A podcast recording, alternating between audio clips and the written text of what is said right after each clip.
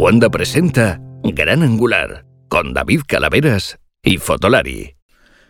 Hola a todos y bienvenidos a un nuevo episodio de Gran Angular. Mi nombre es David Calaveras y me encuentro para hablar de enseñanza en la fotografía o formación en la fotografía con nuestro colaborador y querido Rodrigo Rivas. ¿Qué tal, Rodrigo? ¿Cómo estás? Buenos días. Bien, bien, aquí. A ver qué tal este tema que se me ocurrió a mí un poco después de tanto tiempo y a ver qué, qué tal lo, tocamos. Bueno, pues seguramente que es, hablando tú, lo vamos a tocar bien. Eh, y seguramente tenemos opiniones encontradas y opiniones, digamos, paralelas, pero, pero bueno, es un tema que aunque parezca que no, tiene controversia, ¿eh? el tema de la formación. Yo estaba pensando, cuando tú me propusiste el tema, estaba pensando sobre él, sobre la formación, sobre tal. Claro, lo típico que dices, bueno, voy a, voy a hacer un análisis mental para, para ver lo que me dice Rodrigo. Y, y yo mismo tenía mis debates. O sea que, bueno, nada, yo te dejo, te dejo empezar, por supuesto, te doy la palabra. Pero, pero no sé lo que vamos, si vamos a coincidir en algunas cosas o no. Tengo dudas y, espero que los oyentes también les interese el tema. No, de, eso se trata. Por eso es una de las cosas por las que te lo propuse, porque sé que es un tema muy, controvertido últimamente y que además, a ver, eh, estando muy a la orden del día todo el tema de las cámaras, que bueno, siempre trata, se, se, trata con Iker y Álvaro y demás, pues eh, siempre he pensado que siempre está últimamente esa lucha de no, no te lo gastes en una cámara, invierte en formación. Pero obviamente también es verdad que eh, para eso quería ¿no? Eh, mostrar esto, ¿no? Sino okay. que porque, por, porque, porque siempre hay formación que igual que hay cámaras que no son buenas, o para, no es que no sean buenas, sino para determinadas situaciones, pues tampoco hay formación que sea muy buena para determinadas situaciones. Está claro. Bueno, Iker, vale. Álvaro nos tiene un poco abandonados. Álvaro bueno, nos tiene un pelín eh, a ver. Álvaro es que ¿eh? yo, a ver, que lo conocí. Es un hombre, es un hombre de Claro, negocios hombre. ocupado y... no sé. bueno, Álvaro, si nos estás oyendo, que nos estás oyendo, ya sabes lo que tienes que hacer, venirte por aquí algún día. Bueno, eh, pues nada, empieza. A- adelante.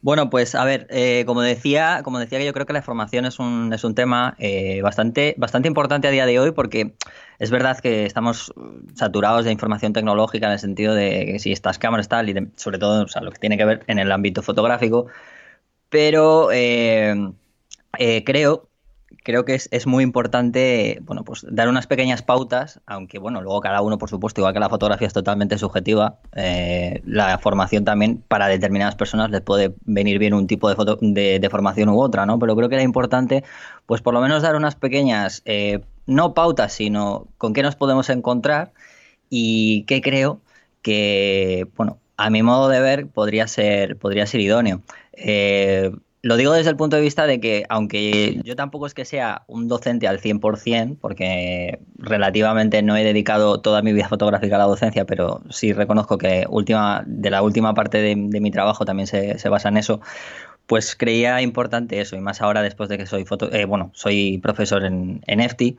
Eh, entonces, eh, para mi manera de ver, creo que es importante primero obviamente diferenciar la, la información oficial o, o, no oficial, o la que está arreglada o no arreglada que en España tenemos un grave problema con esto, ¿no? Porque siempre, siempre, que, siempre que he ido al extranjero, por ejemplo en Estados Unidos o en, o en sobre todo también aquí en Europa, en, en Reino Unido, eh, en Reino Unido te encuentras con que hay, hay formación sobre fotografía en universidad y está arreglada. Es cierto que no te vas a encontrar en todos los sitios, pero, pero la hay.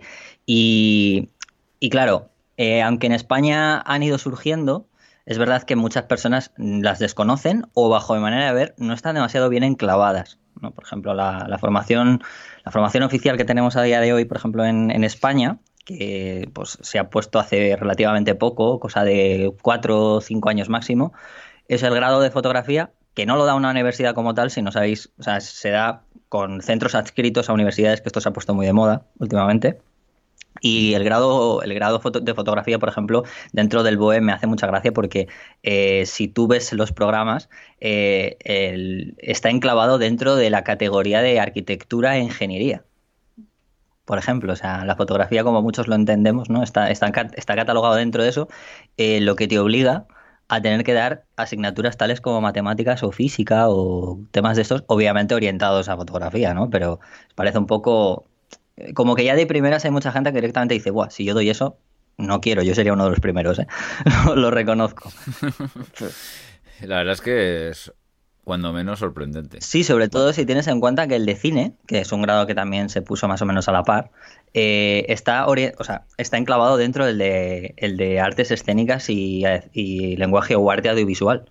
O sea, mm, es un poco extraño, ¿no? Que la, la base ¿no? del cine, que es la fotografía, eh, mm. esté en otra, en otra rama y no te obliga a dar, por ejemplo, ese tipo de asignaturas por muy, o sea, esas ramas como matemáticas o física, además, por muy orientado que esté, ¿no? Porque incluso el cine es muy, muy técnico. Hay gente que, sabemos que se dedica al tema de, de, cómo, qué tipo de lentes usar en función de, qué tipo de, situaciones o qué tipo de películas queramos rodar, ¿no? Entonces me parece también un poco extraño que si en, un, en una rama eh, está, estudiar eso no, no la tengamos en la otra o no sé.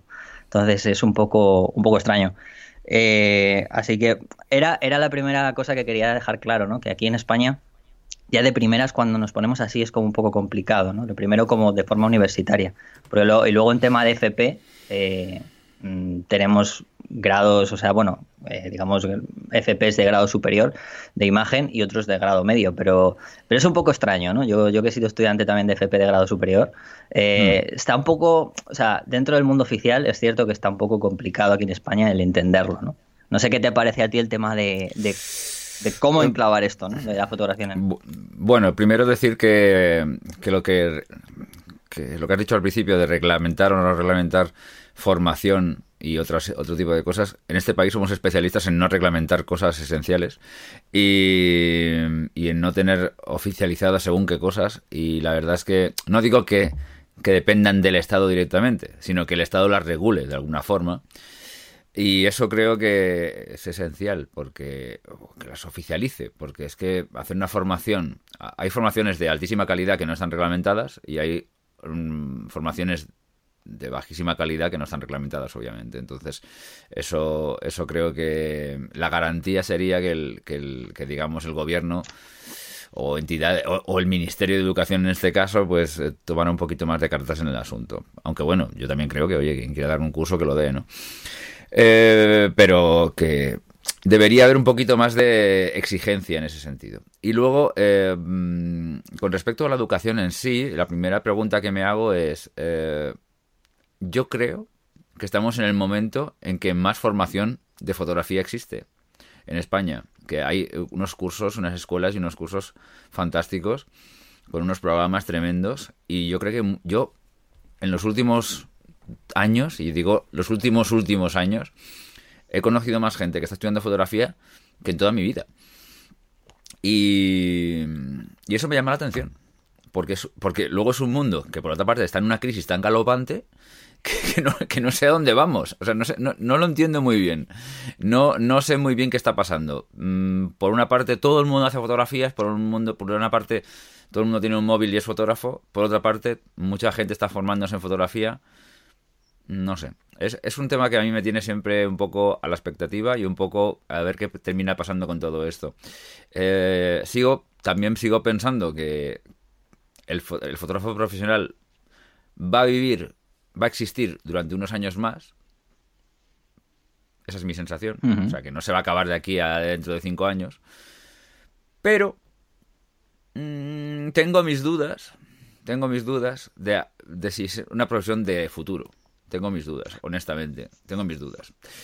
Eh, no sé. Entonces, tanta gente formándose en fotografía es una cosa que, que, me llama la atención cuando menos de entrada. Sí. No, te, quería comentar que es cierto, yo, yo además que estoy dentro de, una escuela lo sé, lo veo. Eh, lo que pasa que hay que diferenciar también un poco el, eh, dentro de esa educación, ya aparte, ya entrando, ya desligando un poco lo de oficial o no oficial, o que eso, ya lo, eso ya es obvio que ya hemos hablado sobre la importancia que debería tener, pero ya fuera de eso, tal cual lo tenemos actualmente en las escuelas, eh, o en no escuelas, pero eh, habría que diferenciar con respecto a lo que dices de esos estudios, eh, las diferencias que existen, por ejemplo, en qué estudias, ¿no? Porque a día de hoy está pues un grado, que era lo que hablábamos antes, ¿no? Que normalmente suele ser pues, pues un grado universitario, en este caso. Eh, luego serían los másters, que pueden ser mm, oficiales o no oficiales, que ya se sabe que para que sean oficiales, pues también existen este tipo de cosas que me parecen absurdas porque es como se necesitan un máster de fotografía para que sea oficial. Esto es muy, muy un poco absurdo, ya lo verás. Eh, que haya una cantidad de número de licenciados y una cuando me refiero en profesora, en el profesorado, y que otros sean profesionales.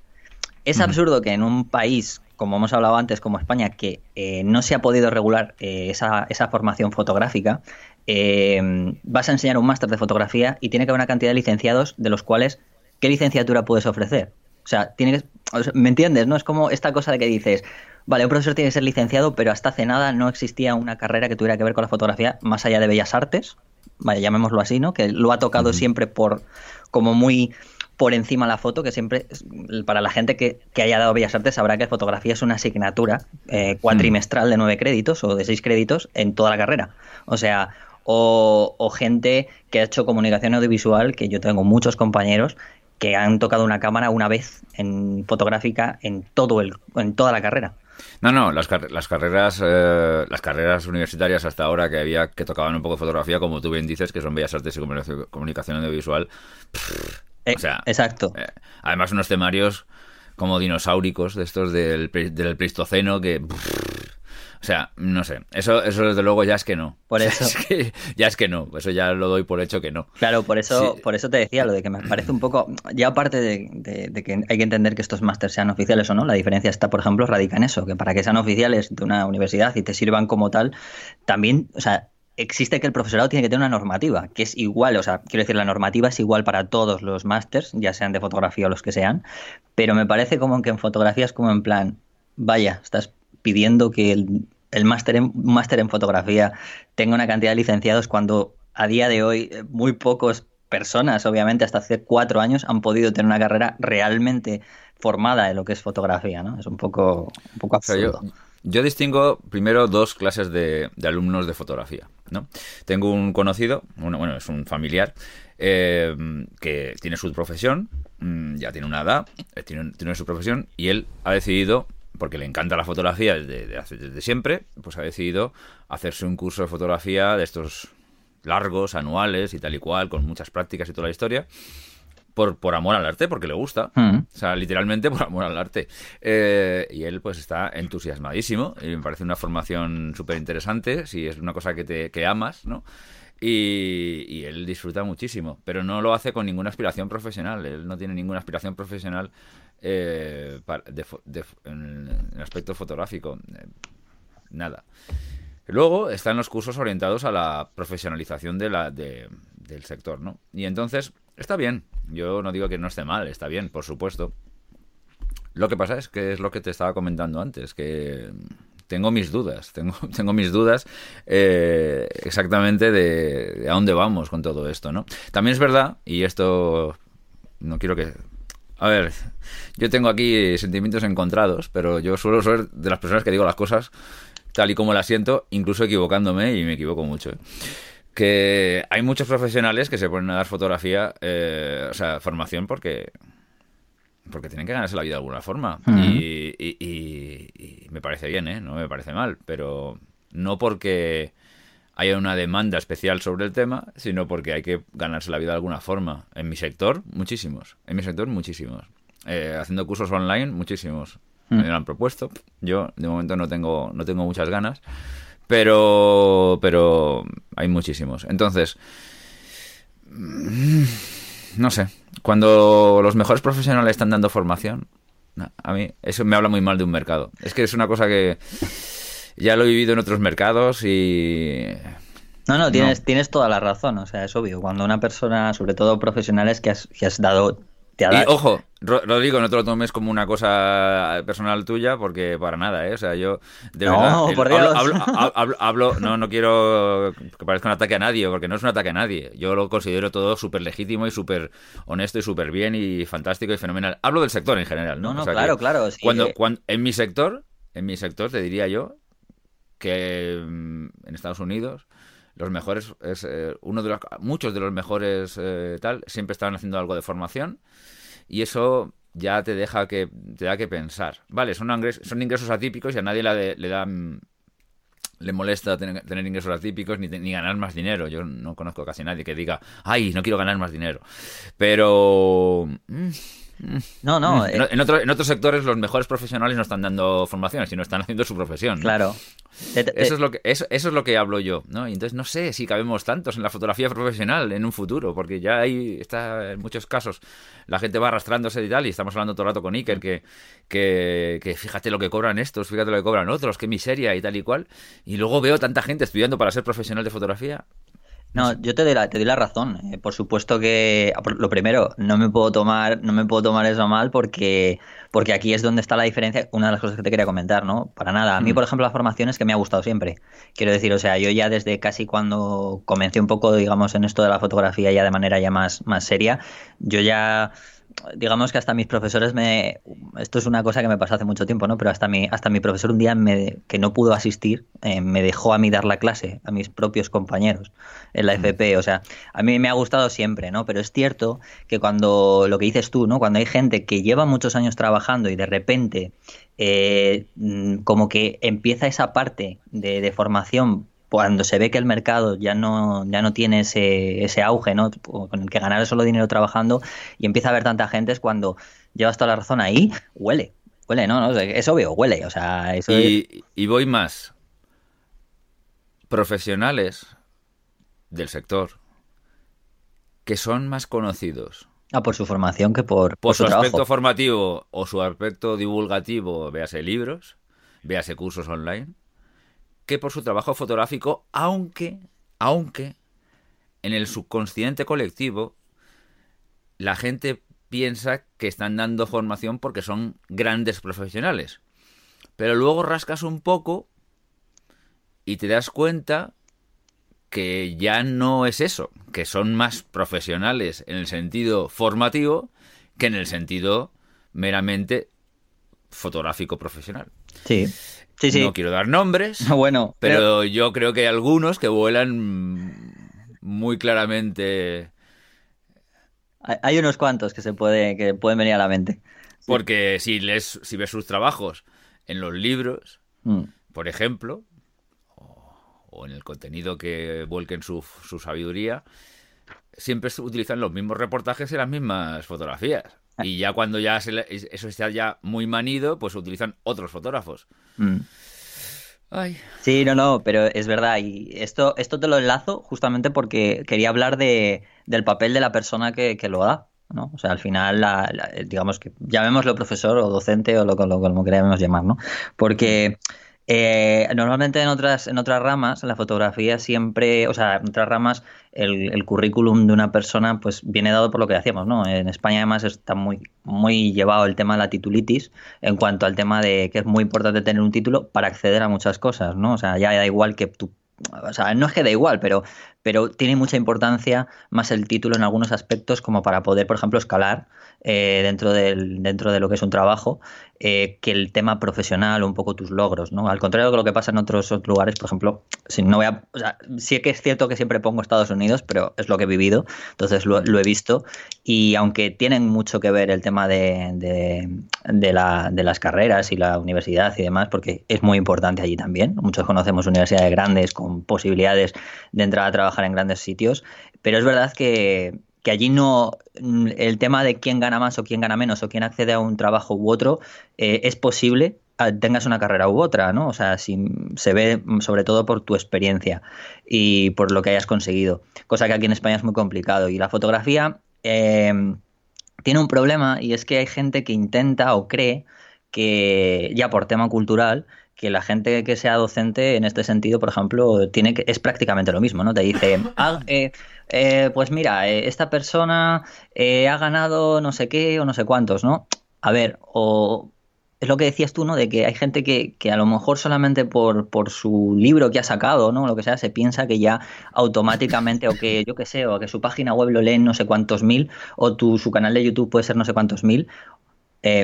Voy a abrir paréntesis para dejar claro que no me estoy metiendo con nadie en concreto ni nada en general. Es una cosa genérica, ¿vale? Porque a lo mejor, yo que sé, hay gente que se puede sentir ofendida, como hablabas tú antes, pero me refiero de, de que... O sea, yo, no lo digo como una ofensa. No, no. Eh, yo te lo juro que no lo digo, lo digo como una constatación de la realidad. Por o sea, eso, por eso. Una, una, ofensa sería decir, eso está fatal. No, no, no, no. está bien. Yo, yo, yo, no digo que esté mal ni que esté bien. Sí, yo, sí. digo que, yo digo que es lo que es. Mm.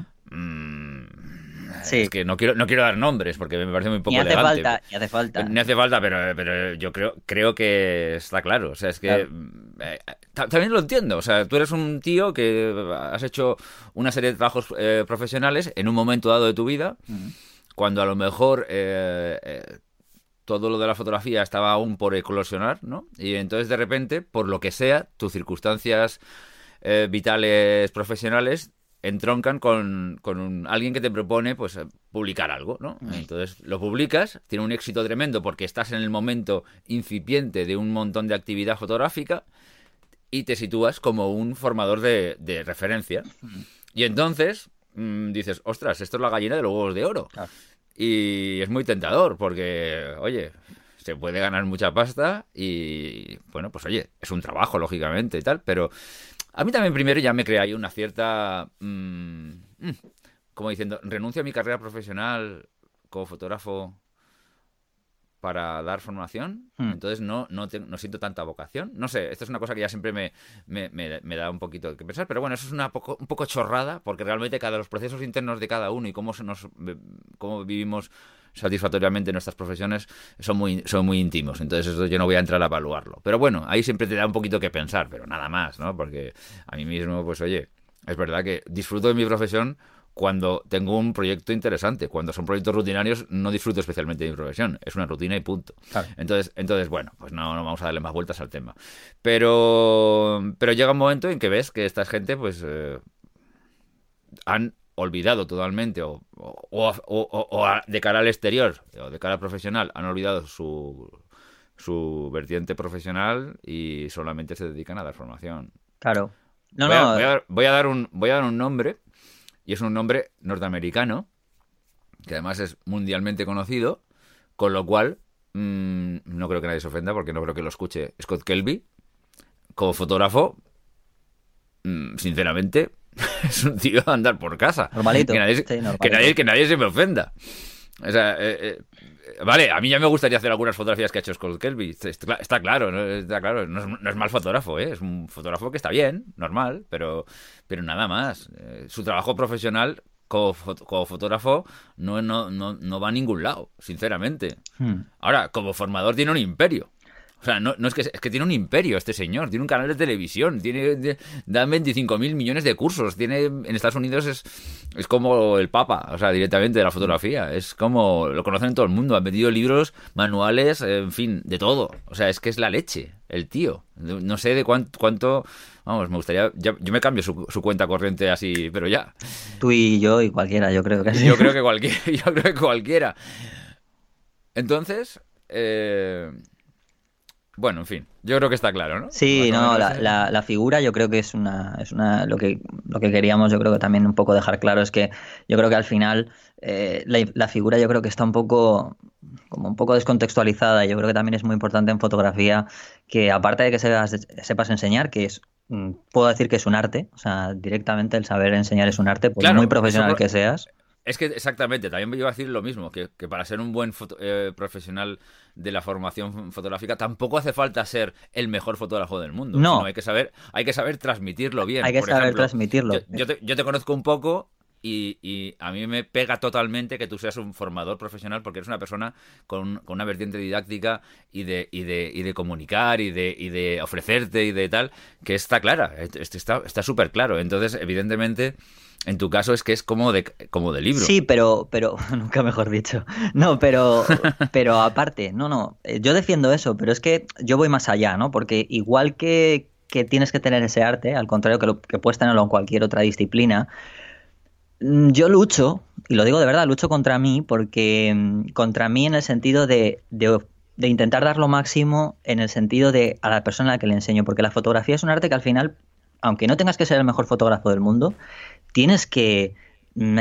saber que lo que estás enseñando también es parte de ti. ¿no? Entonces, em, está muy bien a otros fotógrafos, como por ejemplo podría ser una persona que hace análisis o un curador de, fotografía, que sabe hablar de otros fotógrafos y demás, pero creo que también es muy importante que tu trabajo, que, trabajes sobre ello. O sea, quiero decir, o sea, a mí, yo hago fotografía, sigo trabajando dentro del mundo profesional em, y aunque pudiera dedicarme... Eh, totalmente a la enseñanza, no quiero. O sea, lo digo de verdad. Yo, aparte que aunque yo sea formador profesional, como bien has dicho, no lo soy al 100% de mi tiempo. O sea, para nada. Y aún así no lo quiero. Porque hago... No, no, está, claro, tú sigues, tú sigues haciendo tu trabajo de campo constantemente y sigues ahí de... Aparte, de, aparte de mi foto de calle, también hago fotografía lifestyle y fotografía más editorial. Obviamente no la muevo mucho porque mi trabajo personal me gusta más y entonces al final, pues ya sabes que en fotografía mueves un poco más lo que te gusta. Pero aún así, eh, lo hago porque creo que es importante estar siempre haciendo, o sea, trabajando para poder ofrecer a tus alumnos que lo que estás diciendo no es una copia de alguien. Ahí voy. Si no es tuyo. Entonces, Ahí voy. ¿Hasta qué punto es importante mantener una carrera profesional a la par que haces formación? Importantísimo. O sea, yo desde mi punto, o sea, y esto puede ser a lo mejor algo ético o lo que tú quieras verlo, porque habrá gente que, que no lo vea desde ese punto de vista porque dirá, no, es que hay profesores de instituto que enseñan historia y ellos no siguen, yo qué sé, es un decir, ¿no? Obviamente la historia ya está ahí y no tienes por qué. Pero esto, esta rama es donde yo iba al principio, no tiene nada que ver, me refiero a esta rama con respecto a otras que sean que tenga que ver mucho más el nivel curricular. El arte en general es muy importante que mientras tú lo sigas enseñando, sigas con tu parte profesional, que, que, a lo mejor no eres el mejor fotógrafo del mundo, pero sí que te sigas presentando a concursos, que intentes mejorar tu fotografía, intentes estar en un, digamos, dentro de un nivel, por lo menos aunque te cueste más estar en el nivel fotográfico que el, que el formativo, porque se te pueda dar mejor, es importante eh, mm, poner mucho de tu parte, salir todos los días o lo que toque, a seguir haciendo tu fotografía, tu, tu trabajo, etcétera, porque si no, a mi manera de ver, estás desvirtualizando lo que es la fotografía, que es lo que has llegado a decir tú, ¿no? Cuando ya tu parte profesional se ve que empiezas ahí a estar, que no, no, no tienes tanto trabajo, te vas al formativo, eh, eso empiezas a desvirtualizar, yo creo, lo que es no solo la formación, sino la propia fotografía. No sé cómo lo ves tú, pero vamos, es mi, apreciación dentro del campo en el que estoy.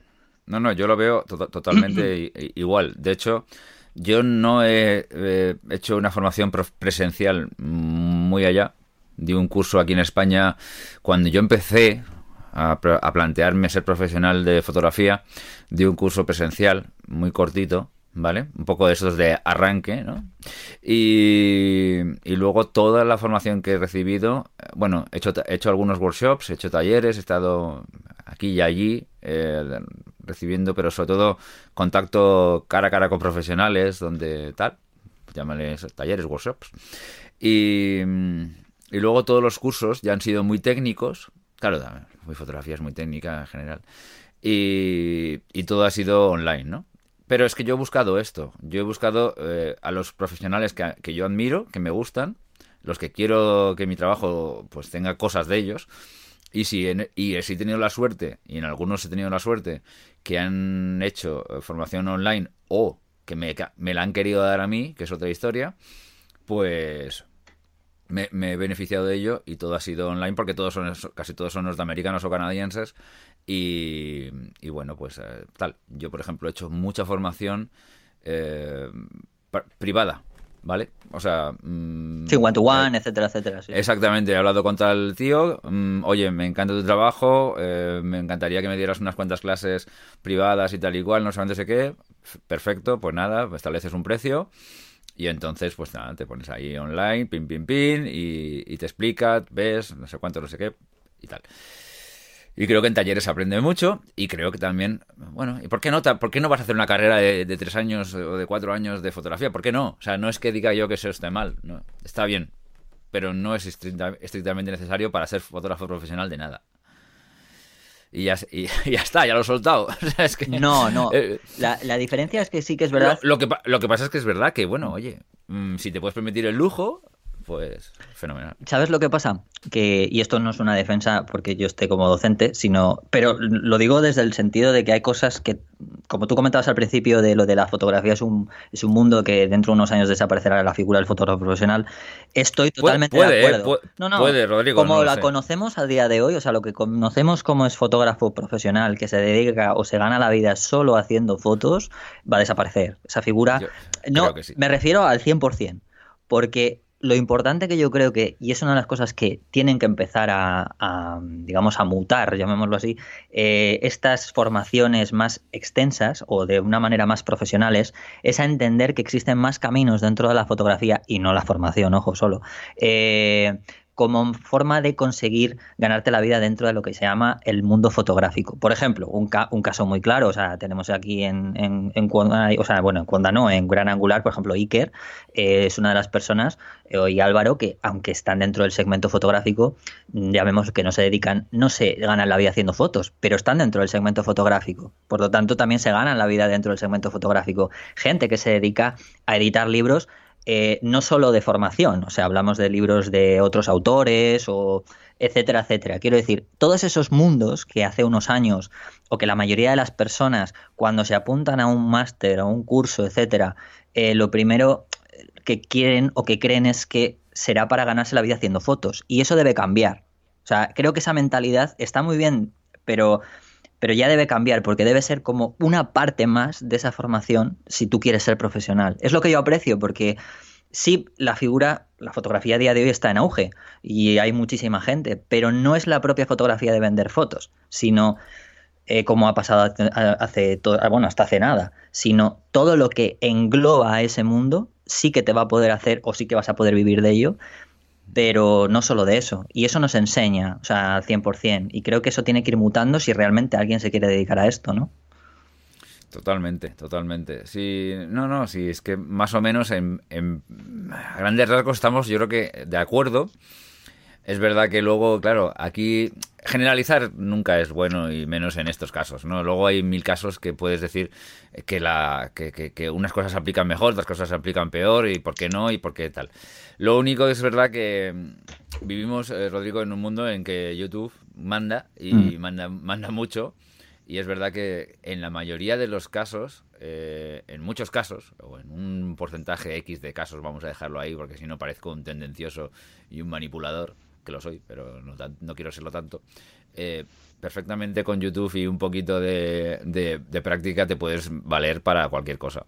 Sí. Y, y, y, y, yo mismo lo he hecho en muchos casos. Lo que pasa que luego es verdad que cuando llegas a ciertos niveles y cuando llegas a ciertos límites, lógicamente ya a partir de ahí tienes que rascarte el bolsillo y, tal.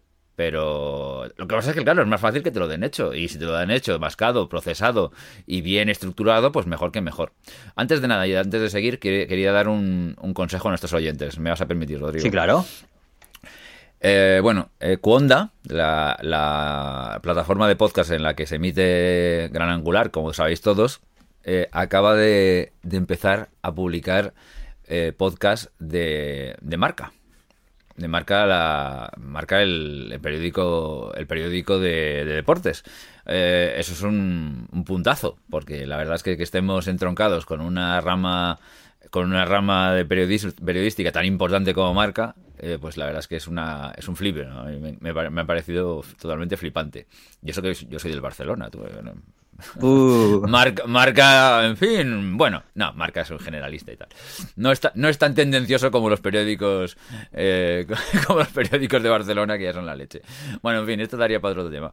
Eh, pero bueno, eh, hay un, uno de los primeros programas que se está haciendo con este sello, es el toque de Lorena que lo, que lo presenta Lorena González, bueno, que, que, este, este primer episodio lo presenta Lorena González y que además habla de, de Santi Cazorla, el fotógrafo, digo, el, uy, el fotógrafo. te mata, hombre.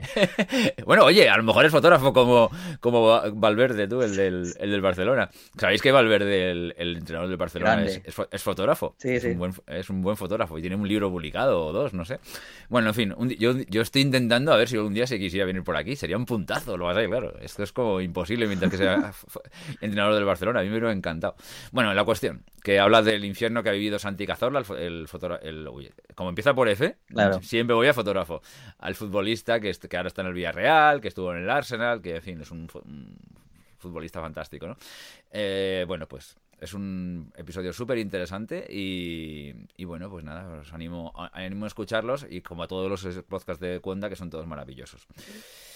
Eh, sigamos. Nada. Eh, pues nada, yo creo que más o Sí, menos, ¿no? con esto- hemos, con esto hemos que establecido una, sí. una serie de bases, ¿no? Sí, yo creo que con esto además, y bueno, lo único ya para finalizar es el tema de lo que... Pero bueno, tú ya lo has contado, un poco de saber elegir también a la hora del tema de la formación, que aparte presencial también está online, que a día de hoy está muy en auge, pero bueno, sirve perfectamente tanto lo que hemos un poco contado a la hora de saber elegir un poquito también lo que tú quieras.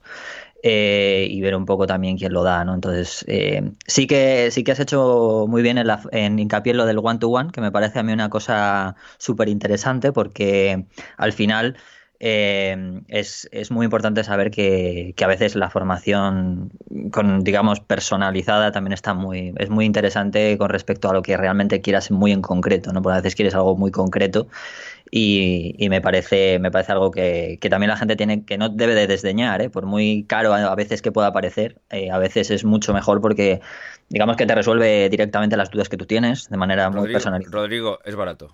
Bueno, a ver, cuando a ver, digo a ver, barato, a, a- a ver, a ver, No, sé, a sé, ver, sé cuál ver. es el precio. No, me- cuando digo lo de que caro me refiero a que hay gente Es caro, que no lo, no lo entiende de esa forma, ¿no? Con- porque lo, Claro. directamente lo compara con, con las formaciones que ya tienen más subprogramas y demás. Entonces, pero sí te entiendo. Te entiendo que es Eh, barato eh, para lo que tú realmente buscas. Claro, porque va tan directo Eso es. y va tan al grano y es tanto lo que necesitas normalmente, porque cuando haces un tipo de, de- de esto, pues eh, va tan directo que evidentemente... mm, Sí, sí, yo o sea, siempre, por, siendo, siendo caro, porque es verdad que es, es el, el desembolso es importante, al final siempre me ha, siempre me ha resultado barato en el sentido de que, ostras, es que, pues oye, al final sacas tanto en claro que merece la pena el desembolso, porque si no das vueltas y vueltas y vueltas.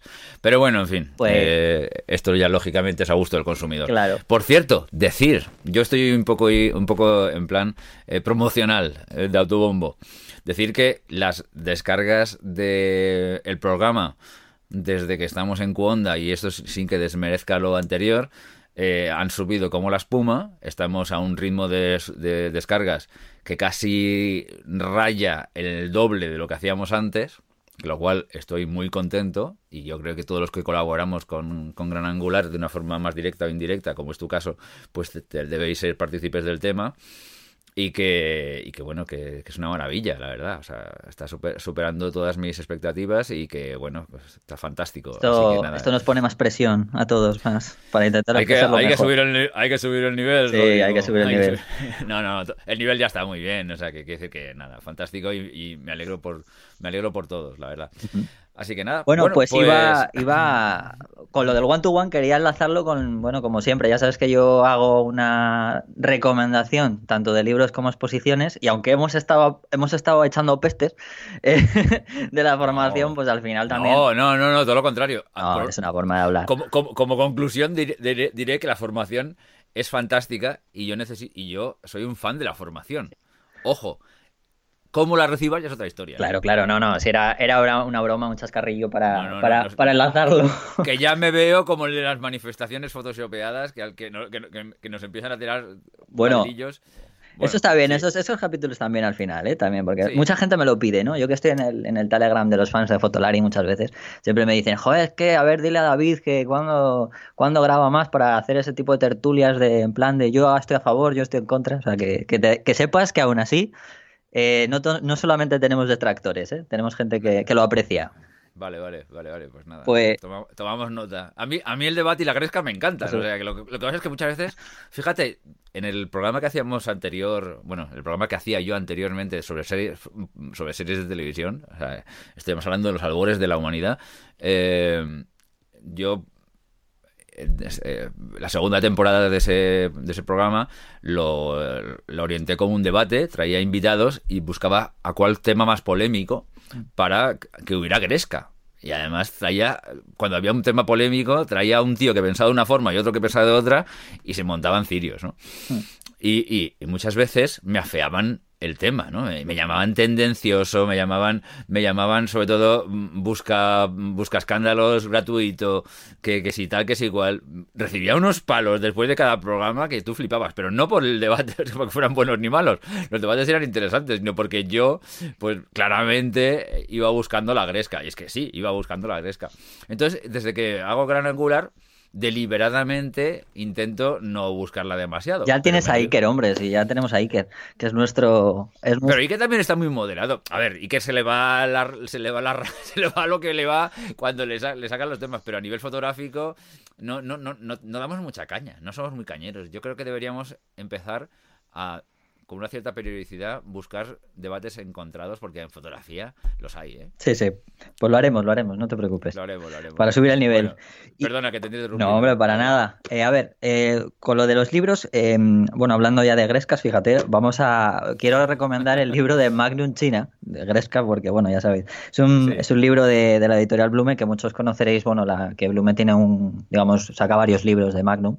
Eh, es un libraco, como no puede ser igual que el de Magnum Hojas de Contacto o, el Magnum Manifesto, por cierto, muy recomendables. Y este, la verdad es que me parece increíble, porque, a ver, China es una es un país un poco, digamos, extraño, ¿no? Extraño en el que el momento que hemos empezado a conocer muchas cosas sobre ellos, El titular es China es un país extraño. Sí, bueno, con lo de extraño ya sabemos a lo que me refiero, ¿no? parece que ahora todos conocemos China, porque ya bueno, ya sabéis que bueno, tenemos están tantos chinos repartidos por el mundo que creemos que conocemos China, pero hay tantos chinos. Sí, sobre todo eso. Pero, pero imaginaros eh, lo que significa China en la época comunista más cerrada y demás. Entonces, eh, este, este libro, que, que, está muy bien, además, eh, recorre casi 90 años ¿no? de, de, mm. los fotógrafos de Magnum en lo que es un poco viajes a, este país. Entonces ahora todo es mucho más fácil porque ahora hay muchísima, muchísimo turismo, etcétera, etcétera. Eh, yo sigo pensando que hay algo que tienen escondido que no nos enseñan a pesar de tanto turismo, pero en, ese, en esta época era todavía más, o sea, era un país todavía mucho más cerrado, entonces es un, es un libro súper bueno, con una calidad de fotografías increíble, que vamos a decir, ¿no? Porque son, todas las fotografías son de reporteros y, fotógrafos de la agencia Magnum, como pueden ser Robert Capa, Bresson, Thomas Hepper, eh, Steve McCurry incluso, de los últimos, Alex Oz, eh, bueno, incluso tenemos a Mark Ribot, eh, un montón. Entonces es un libro que yo siempre digo que al final, aparte de la formación, siempre es bueno tener este tipo de libros porque la calidad fotográfica es muy buena y es un tamaño bastante grande y las fotografías se pueden ver muy bien. Entonces, eh, que quede ahí este, este, esta, digamos, esta, esta gresca, ¿no? que, que viene muy bien y que, bueno, defiendo este tipo de libros, que siempre está muy bien ver fotografía pura y dura y tenerla en tu, en tu, en tu biblioteca o en tu librería, como lo queréis llamar, ¿no? Perfecto. Y luego dos de, muy rapidito de, de, formación, ¿no? Como hemos hablado antes, ¿no? Eh, quiero dejar claro que eh, hay un libro de... Han salido muchísimos libros de, de Photoshop, pero Fíjate que hace muchos años que esperaba un libro como el que tengo en la mano y no porque realmente no, no conozco al profesional como tal, sí que lo conozco o sea, de forma personal, que es Daniel Arranz. El libro se llama, se llama Domina el retoque con Photoshop y es de la editorial Fotoruta, que ya, hemos hablado algún libro de, de ellos. Y la verdad es que a pesar de que la, tipografía es muy pequeñita, porque siempre le pasa esto en todos los libros de fotoruta, que mucha gente se queja, en parte lo entiendo, es de los prácticamente de los mejores libros y de los que yo a día de hoy recomendaría, por no decir prácticamente que recomendaré, eh, que tenga que ver con Photoshop para el retoque. Eh, está súper bien, son mogollón de páginas, pero súper bien explicado con mogollón de diagramas y ojo, mm, unos cuantos, o sea, no es un nivel básico básico, o sea, quiero decir, está muy bien, ¿eh? está muy bien estructurado y el nivel está muy bien. Además que Daniel Arranz, que es un fotógrafo profesional y también docente en la, en la escuela de la máquina, eh, tiene unas fotos muy buenas. O sea, es de esos libros que dices, joder, aparte de que dan Photoshop, no, sus fotos mm, tienen bastante, bastante buen gusto, ¿no? Este, por ejemplo, es uno de esos ejemplos que podría decir que sí que es un buen formador y una persona que yo diría, vaya, aparte de unas fotos muy buenas, es buena dando formación, ¿no? Vale, perfecto, perfecto. Y otro que es de Marty Sanz, que de la editorial Gustavo Gili, que, se llama Aprende a fotografiar productos como un profesional. Es muy cortito este libro, pero viene muy bien esquematizado y Martisan se dedica sobre todo a hacer fotografía de, de, producto y de publicidad, pero en estudio. O sea, más tipo bodegones, pero tiene un estilo muy, muy chulo porque es muy minimalista, usa mucho estos colores pastel, con eh, que muchas de esas fotografías podemos ver muchas en Instagram a día de hoy. No son porque él trabaje para Instagram ni mucho menos, pero me refiero a este tipo de colores más, más pastel, como amarillos, eh, azules, así como muy azul cielo pero con una iluminación muy, muy bien tratada en estudio y el libro va sobre, sobre todo eso, ¿no? aprender a iluminar con un de esquemas y, está muy bien. Eso sí, debo decir que es eso, mm, sobre todo con estudio. Nadie se espere, casi no habla de la luz natural, aunque habla, pero está muy bien. Esquemas, eh, factores, eh, perdón, eh, todo tipo de, accesorios que puedes usar en el estudio, incluso habla del focus stacking, que está aplicado para un montón de cosas aparte para los bichos, que la gente se piensa que solamente es para bichos y demás, pues también para la publicidad y los bodegones. Y... La, fotografía, la fotografía del producto ese campo eh, que yo considero que es de los que tiene más futuro. Pues sí, lo que pasa que también te digo que yo que últimamente incluso he llegado a traducir a fotógrafos en, de extranjeros que vienen a dar clases de retoque, eh, cada vez me sorprende cómo el propio producto, eh, cada vez lo que más futuro tiene dentro de esa, de esa rama es el retoque, porque hay muchísimos productos que ya no se fotografía, ya viene directamente del 3D de, y, el propio retocador es el que tiene que pintarlo e, e, reiluminarlo. O sea, pero ya la fotografía como tal no viene, viene producida por en tres dimensiones. Yo me quedé sorprendidísimo de eso. Sí, aquí tienes eh, dos tipologías, ¿no? Digamos que es la de el ultra retocador mm, eh, en base a una fotografía más o menos y el ultra el ultra artesano el que se cura la fotografía eh, desde desde el mayor la mayor realidad posible y luego simplemente el retoque es un poco superficial de limpieza. En esto tuvimos una entrevista el, hace ya mucho tiempo con una fotógrafa de producto. Joder, eh, qué malo soy para los nombres, eh. soy horrible para los nombres, pero, pero que me. Ahora, lo voy a decir, eh, que me, me, encantó, me encantó cómo explicó el tema de.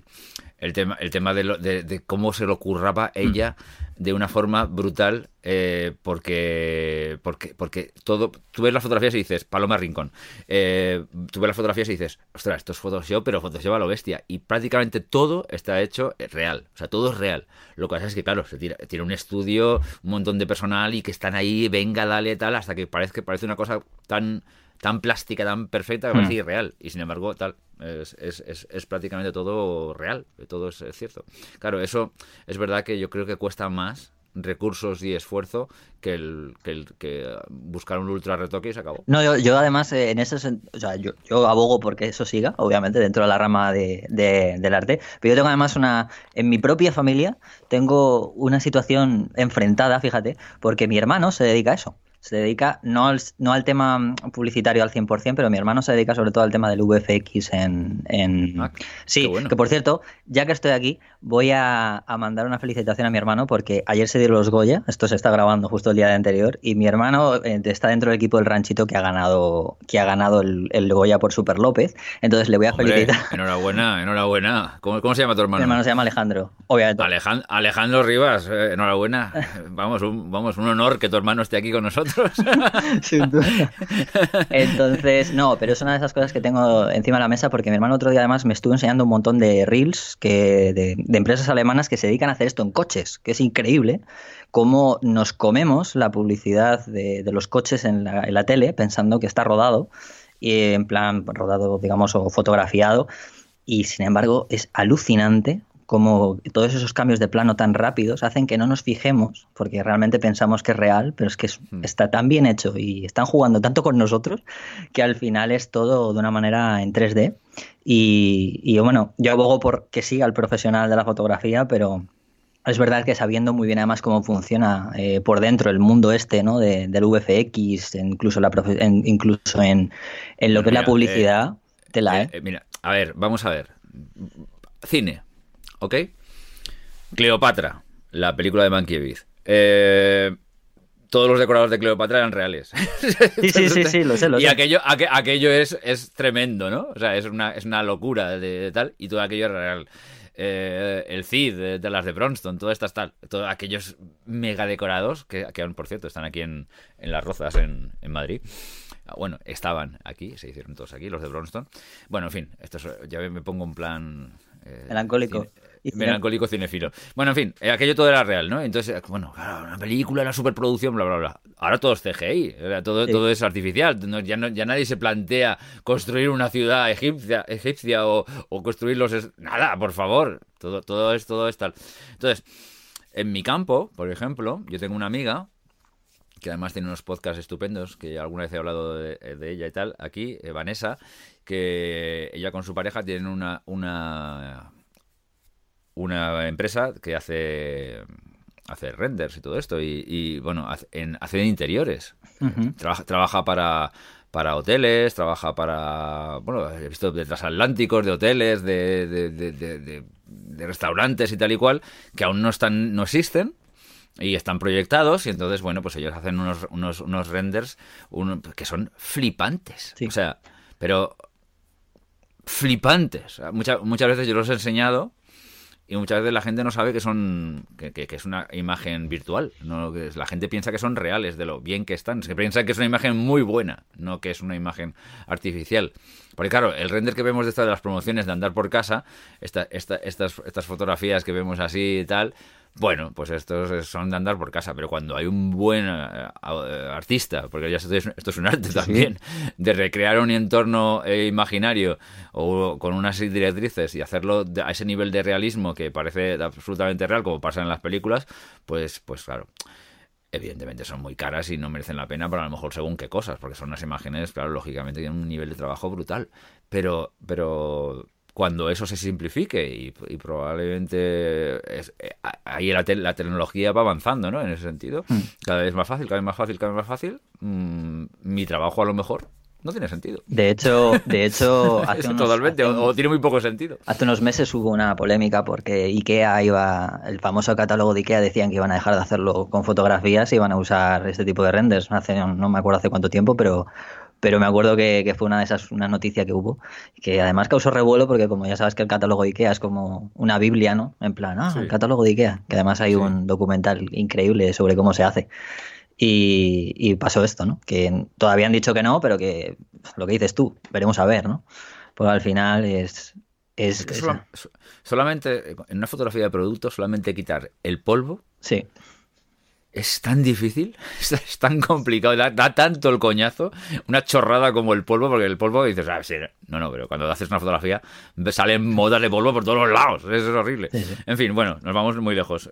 Sigue, Rodrigo. Nada, no, y no, hombre, para nada, esto está guay porque estábamos hablando del tema, pero, pero si no se nos va el tiempo. Entonces, em, bueno, con libros eh, ya está, ya para la siguiente vez.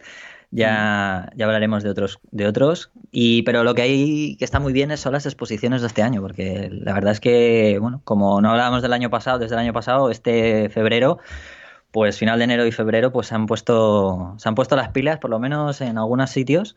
Y quería hablarte de, bueno, dos exposiciones sobre todo. Hay una súper, súper buena. Bueno, todas son muy buenas, pero esta es sobre todo de estas fotográficas eh, históricas que, que merece muchísimo la pena que es la de Man Ray. Man Ray en Fundación Canal, que, que la inauguraron el día 31 de enero y la gente pues eh, puede, puede verla hasta el 21 de abril, o sea, tiene mucho, muchísimo tiempo por si pasa por Madrid, incluso Semana Santa, porque va a coincidir yo creo que el final de, la exposición con, con, el, con, la Semana Santa, y se llama Man Ray Objetos en Sueño, está en la Fundación Canal, como decía, y bueno, mm. pues eh, hay un montón de, más de 100 fotos y objetos, porque ya sabes que Man Ray, bueno, es americano, nació en Estados Unidos, eh, el nombre es fácil y difícil, ¿no? A la vez, porque es Emanuel Radinsky, la gente muchas veces cuando lo dices piensa que es incluso polaco, de, bueno, que no sabemos muy bien el origen, pero por lo menos yo no, no sé muy bien.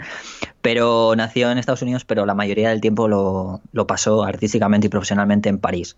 Y mm. bueno, ya sabes que, que en aquella época la fotografía y el arte en París, pues era prácticamente yo creo que lo que realmente dio ¿no? el, el, boom a la fotografía y que cambiara muchísimas cosas. ¿no? Entonces, eh, es una exposición totalmente que yo creo que es imperdible, digámoslo así, o sea, así tal cual, ¿no? y tiene un montón de cosas. Eh, eh, conocemos muchísimas fotografías de, de, de Man Ray, pero también cosas tan simples que aparentemente a día de hoy parecerían chorradas como eran las radiografías, que si no sabes lo que es, os animo a que, a que lo busquéis, que eran simplemente poner objetos encima de una de un papel fotográfico y darle, darle luz como si fuera en una ampliadora. Entonces, pero en aquel momento era como, madre mía, ¿no? O sea, estamos hablando de, de una época de principios del siglo XX y, bueno, es, es algo increíble. O sea, yo puedo decir que toda la gente que le gusta la fotografía del arte Man Ray es, un, es una persona que deben estudiar y deben ver. O sea que, que ahí queda. yo creo que, mira, por fin traes algún fotógrafo que conozco, gracias a Dios, que yo soy un paleto de, de los fotógrafos históricos, pero bueno, sí, sí, Van Ray es, imprescindible, es imprescindible estudiarlo un poco, sí, sí, está claro. bueno, eh, también en Madrid, que luego va a haber alguna una en Barcelona y, en Andalucía. Eh, mm. Espero es que tanto Mafre como la Fundación Canal han traído dos cosas muy buenas, eh, a la par además. en la Fundación Mafre aquí en Madrid, eh, la exposición de Anthony Hernández, una mirada desconcertante. Este sigue vivo, este hombre todavía, pero aún así es un fotógrafo es una exposición que tiene que ver mucho con la foto de calle, pero también con mm. esa fotografía más conceptual de calle, como un poco más espacios eh, solitarios, espacios que aparentemente no tienen personas, pero tienen mucho que ver. ¿no? O sea, ese tipo de, de, fotografía que yo también defiendo. De hecho, la fotografía de, calle, mucha gente opina que solo debe haber gente y es verdad que, mucha gente, pues, eh, o sea, en muchos, muchos momentos debe haberla, ¿no? Pero, pero hay fotografías que entre medias eh, de, ese, de, de, esos trabajos siempre tiene que haber fotografías más reflexivas, ¿no? Más de espacios en los que la, la persona esté, pero no esté. O sea, es una forma de decir que forme parte de, esa esencia ¿no? de la escena, pero no se encuentre plasmada ¿no? ya en, la misma, la misma toma. Y es un fotógrafo norteamericano que, bueno, yo animo a la gente también a que vaya porque es una exposición increíble, sobre todo por ese toque que le da a la ciudad de Los Ángeles, eh, de esa manera. Además, es una ciudad extensa, ¿no? con espacios muy amplios, es la ciudad más grande prácticamente del mundo en extensión, y que te das cuenta de, de realmente esos espacios no vamos a hablar de espacios abandonados, ¿no? porque esto no es una exposición de espacios abandonados, pero que, pero que intercala esas, esas tomas ¿no? de foto de calle, ¿no? de más, un poco con esos juegos que, se tienen de justaposiciones y demás, y de personas con esas, esos espacios. ¿no? O sea, que, que, es, vamos, para mí es una, una exposición muy muy buena. Ha salido además, igual que la de Manre en la tele y demás, y, y la gente la puede ver de hasta el 12 de mayo en la Fundación Mafre en Madrid. Ok, es tan extensa que asusta. Es tan extensa que asusta, dice. A, mí me asusta, a mí me asusta. Los Ángeles es una ciudad que me asusta. Eh, creo que, creo que, no sé si, si DF, México, México DF, es más extensa, pero, pero vamos, andan por ahí. Andan ahí, ahí. Sí, lo que no sé si es México tiene más, más población, tiene más población. Más, población seguro, este, este, sí estoy casi seguro, pero, pero sí, sí, es brutal. Eh, ¿Qué más? Sí. Isabel Muñoz. Conocemos a Isabel Muñoz, ¿no? También la conoces, ¿no? Entonces sí, me imagino que la conocerás. No me digas que no conoces a Premio Nacional de Fotografía, por Dios. vale, no pasa nada. Isabel Muñoz, Los Unicornios Existen, que es la, es la exposición que tiene ahora mismo en Blanca Berlín, que para los que no... Ay, este título me suena. Blanca Berlín es, es, la, es la galería, bueno... No, no, digo, ah. digo Los Unicornios Existen. Sí. Eh, pues. Eh, hace poco. Eh, pues probablemente es por esto, porque ah, bueno, em, empezó el 18 de enero y acaba el 9 de marzo, o sea, acaba prontito, porque al final ya sabéis que las galerías, las exposiciones no tienen la, suerte de ser tanto como en fundaciones los espacios.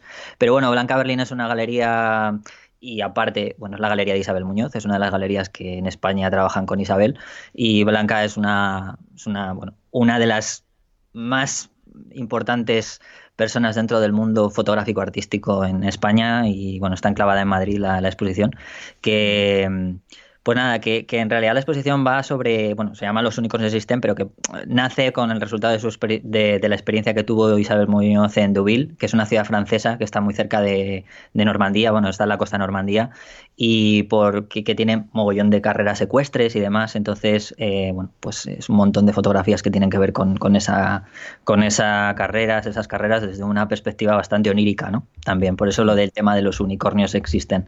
Entonces, muy, una, muy, muy recomendable también mm. eh, esa, esa exposición. Y, a ver, aunque no soy muy de... Es cierto que no es que, no es que no sea, sino porque normalmente no hay tantas exposiciones en Andalucía. En este caso sí que voy a, voy a recomendar una muy buena que se llama El crimen de la carretera de Málaga-Almería. Esto es una exposición totalmente histórica, ¿vale? Documental histórica. Está en Almería, eh, en, la, en el Centro Andaluz de Fotografía, en el CAF, que, bueno, eh, es uno de los pocos sitios que, hay en la zona, en esa, por la zona ahí eh, sur, eh, sureste de, España bastante erradicado, o sea que le, que le ayuda mucho la fotografía, está siempre encima. Y bueno, pues todos creo que conocemos en aquella época de, los que no conozcáis, bueno, está muy bien, sobre todo para la gente joven que a lo mejor no lo conozca, eh, que cuando las tropas franquistas fueron a entrar en Málaga, pues la gente huía obviamente la gente, porque ya sabéis que en Málaga en, esa época la mayoría de la gente pues era, era eran republicanos y, tuvieron que huir. Entonces unos huyeron para un lado, otros huyeron para el otro. O sea, Málaga obviamente está en costa, entonces los que no pudieron huir por, por barco tuvieron que huir para la izquierda o para la derecha. Y en este caso, pues eh, esta exposición habla, habla de, eso, ¿no? De, de, que las tropas franquistas fueron, fueron a, por, a por esta gente que, que salía dirección Almería, en la carretera de Almería. Y es una exposición que, que está, está, está creada, bueno, está realizada por el fotógrafo Norman Betune, que, que fue el que bueno, pues realizó estas fotos en, en, el año 37, ¿vale? Y bueno, es, un, es una de esas yo creo que más que por su calidad fotográfica, que algunas las hay, ¿vale?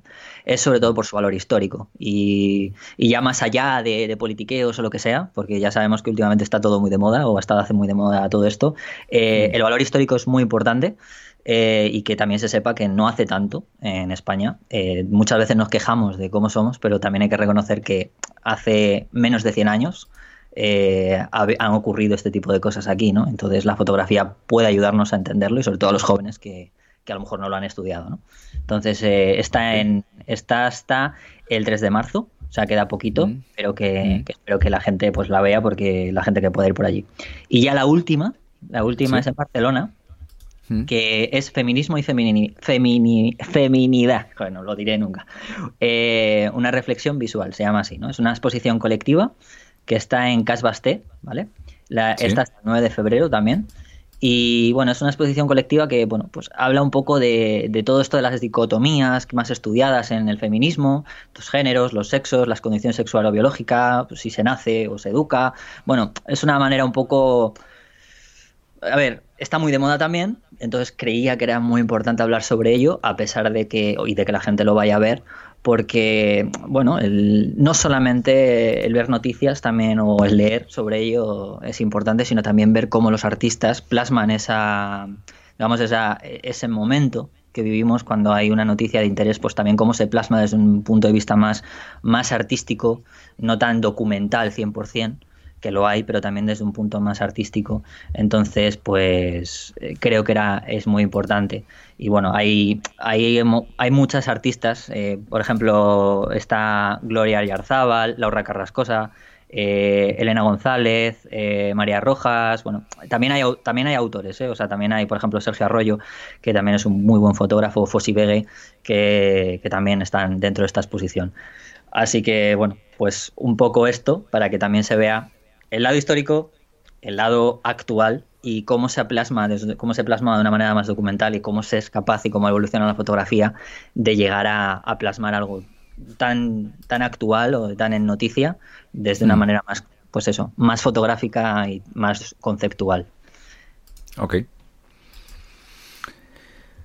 pues, pues eh, yo te quería, como colofón y un poco metáfora, eh, quería comentarte, yo digo, esto, esto Lástima que yo soy tan horrible para los nombres, no me acuerdo de nada, y luego lo he, buscado y tampoco lo he encontrado, entonces no puedo dar muchos datos, pero mm, el otro día estaba viendo un telediario, y tampoco me acuerdo de qué canal es, porque veo un, telediario de cada, de cada canal según me pilla, no me gusta ver siempre el mismo, y hablaban de una exposición, y yo juraría que la exposición se, se, se ha dado, o se da, o se está dando en EFTI, pero he buscado en la página de EFTI y no lo encuentro, y es un experimento que hicieron eh, con las cámaras ah, sí, sí, sí, sí, sí.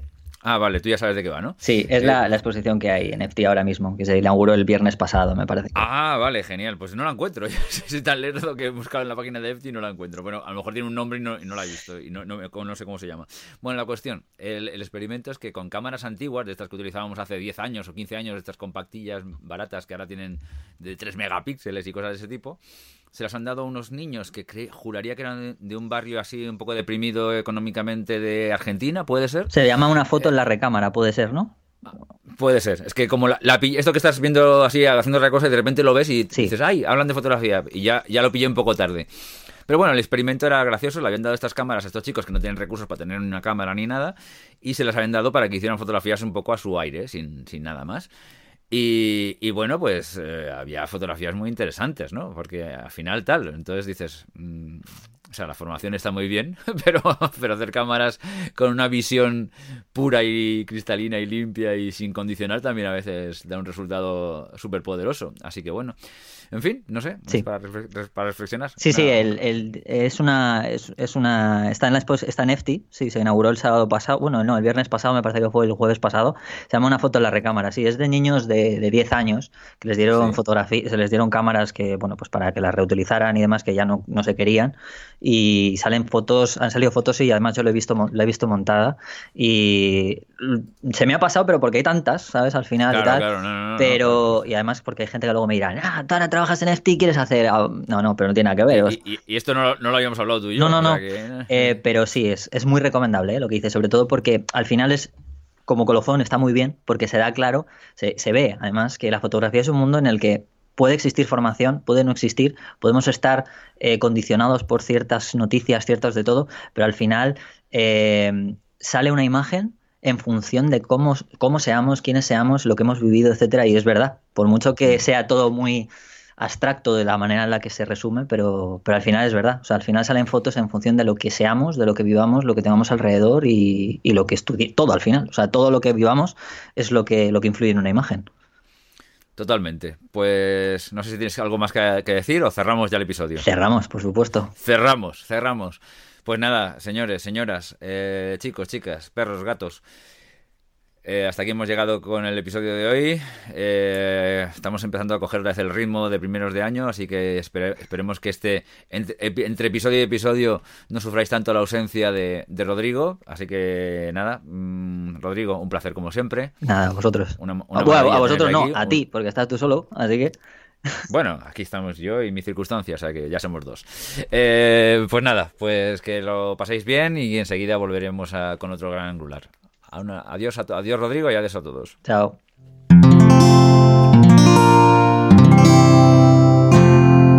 Puedes escuchar más capítulos de este podcast y de todos los que pertenecen a la comunidad Cuonda en cuonda.com.